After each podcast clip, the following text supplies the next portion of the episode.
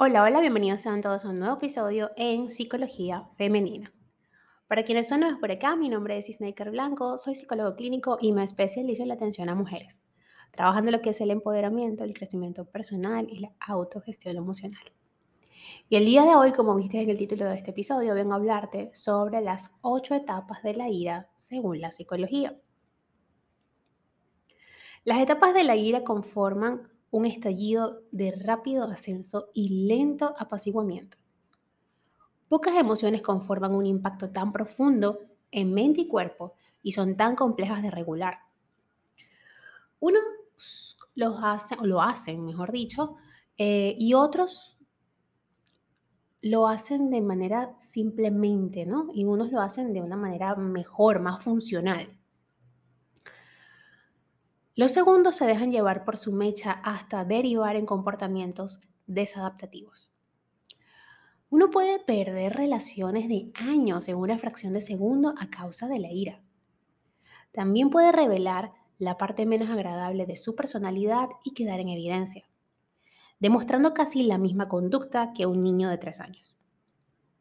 Porque este tipo de emociones de valencia negativa tienen la sutil y peligrosa habilidad de sacar lo más primitivo de nosotras mismas. Y no, no es algo agradable. Sin embargo, más allá de la mala fama que rodea a este estado emocional, es importante tener en cuenta un aspecto. Toda emoción es válida y cumple su finalidad. Sentirla, experimentarla de vez en cuando es permisible. Dejarnos dominar por ella sin regularla no lo es.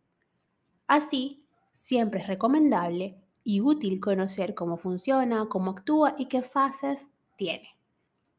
Vamos a analizarlo a continuación. La ira bien manejada nos puede permitir afrontar situaciones de injusticia de manera efectiva. Así que atentas a esto. Todos experimentamos ira. Es ese punzo, esa, esa, esa punzada, mejor dicho, que nos hace saltar cuando, por ejemplo, leemos una noticia que nos indigna, ¿no? En ese malestar, o es ese malestar, que se remolina en el estómago cuando nuestro jefe, por ejemplo, nos solicita una tarea que no consideramos justa o que no entra dentro de nuestras funciones.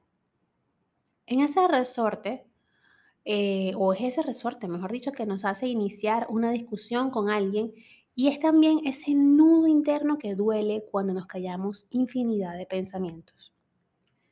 Estamos ante una emoción que varía en intensidad y que afecta a cada persona de un modo distinto. Hay quienes nos alteran, otros reaccionan al instante y otros simplemente lo internalizan. Es más, el psicólogo Jerry Deffenbacher explica algo muy interesante en su libro Overcoming Situational and General Anger. En este trabajo afirma que esta emoción de valencia negativa se manifiesta en las personas partiendo de tres variables. El evento desencadenante, las cualidades que tengamos para manejar emociones y la evaluación que hagamos sobre esta situación. Asimismo, todos pasamos por una misma etapa de la ira y serían la activación y la importancia de hacerse preguntas. La ira se activa por desencadenantes externos o internos. Puede, por ejemplo, suceder algo a nuestro alrededor que interpretemos como amenazante, hostil o injusto, y surge casi al instante. Ese pinchazo cargado de indignación. Por otro lado, la ira que surge internamente es mucho más compleja tiene como desencadenantes nuestros propios pensamientos, reflexiones, valoraciones, entre otras. Y es mucho más difícil de hacerle frente e incluso de regular. Puede surgir como conjunción de otras emociones previas como la tristeza o la ansiedad. Ejemplo de ello es el estado psicológico que genera desde una situación de desempleo o una ruptura afectiva. Lo más decisivo en esta primera etapa es clarificar qué está produciendo esa sensación, esa emoción. Aunque nos cueste creerlo, muchas personas experimentan un estado de ira sin saber muy bien por qué. La segunda fase de la ira es la acumulación, El peligro de acabar estallando. Y muchos pacientes pasan por esto. La ira es como quien agita una botella de gaseosa. Un refresco. Tarde o temprano termina estallando. Por ello es tan importante entender qué nos está sucediendo y clarificar causas y relacionar la situación. Una vez empieza a activarse, el nivel de intensidad va creciendo y se desencadena una respuesta hormonal que tiende casi siempre a nublar nuestra capacidad de reflexión. Por ello, de entre todas las etapas de la ira, esta es la más decisiva, puesto que es aquí cuando empezamos a perder el control. Detenernos y tomar conciencia de lo que estamos sintiendo y sobre todo racionalizar la situación es clave. La siguiente etapa es la tensión psicofisiológica, la activación del cuerpo. Lo que sientes es normal, pero, ojo, no te dejes llevar. La respuesta fisiológica de la ira se acompaña de un gran número de manifestaciones incómodas y hasta turbulentas. ¿Ok? Enturbian nuestro juicio. Aumenta la frecuencia cardíaca, la presión arterial, sistólica y la tensión muscular. Toda esa oleada energética está mediada por la amígdala cerebral, una estructura que eleva la actividad adrenocortical del sistema nervioso.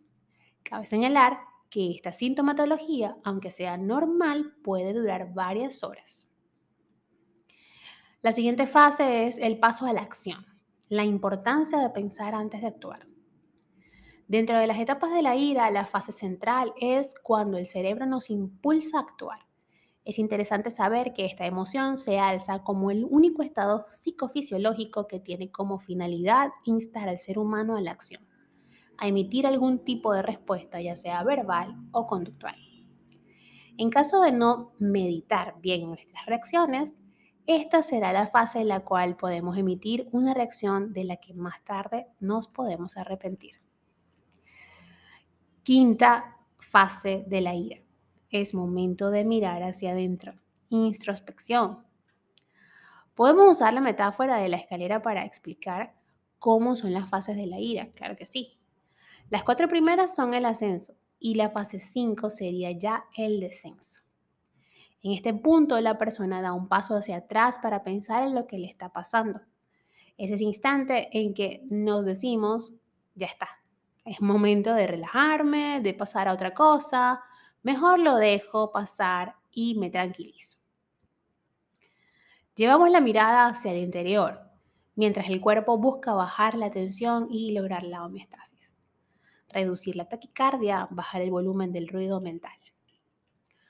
Sexta fase o etapa de la ira, el alivio y el instante de la catarsis, ¿no? de, de desahogarnos, de entre todo el abanico de emociones que experimentamos como seres humanos, la ira y la rabia son las más intensas.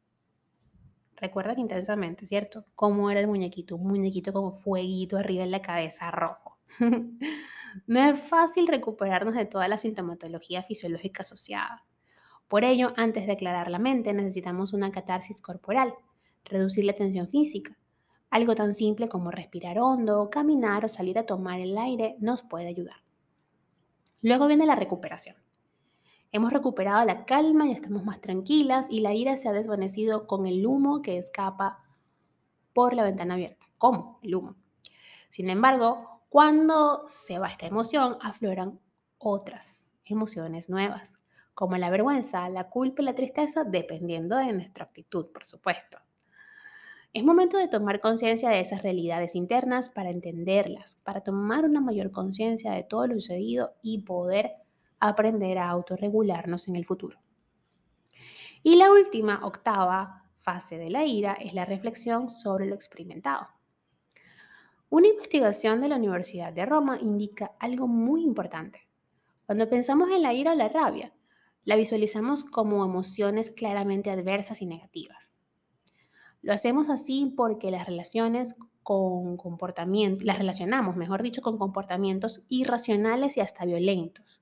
Pero no tiene por qué ser así, por qué ser así. Este estado o esta experiencia no deja de tener su utilidad. Nos permite afrontar situaciones adversas o injustas. Sin embargo, para hacerlo es necesario un cierto autocontrol emocional sobre cómo podemos encontrar el mejor modo para poder regular la ira y usarla a nuestro favor. Esta última fase requiere reflexionar en cómo hemos actuado y en cómo deberíamos afrontar en el futuro situaciones similares. Y ese es sin duda un valioso aprendizaje en el que debemos habilitarnos. Hasta acá el episodio de hoy, espero que lo hayas disfrutado y si ha sido así, por favor déjamelo saber a través de mis redes sociales, en Instagram, Twitter, Clubhouse y Twitch como Psiqueplenitud 11, en Patreon como Psiqueplenitud y en TikTok como Snaker Blanco Psicóloga. Un fuerte abrazo y que tengan todas y todos un hermoso día.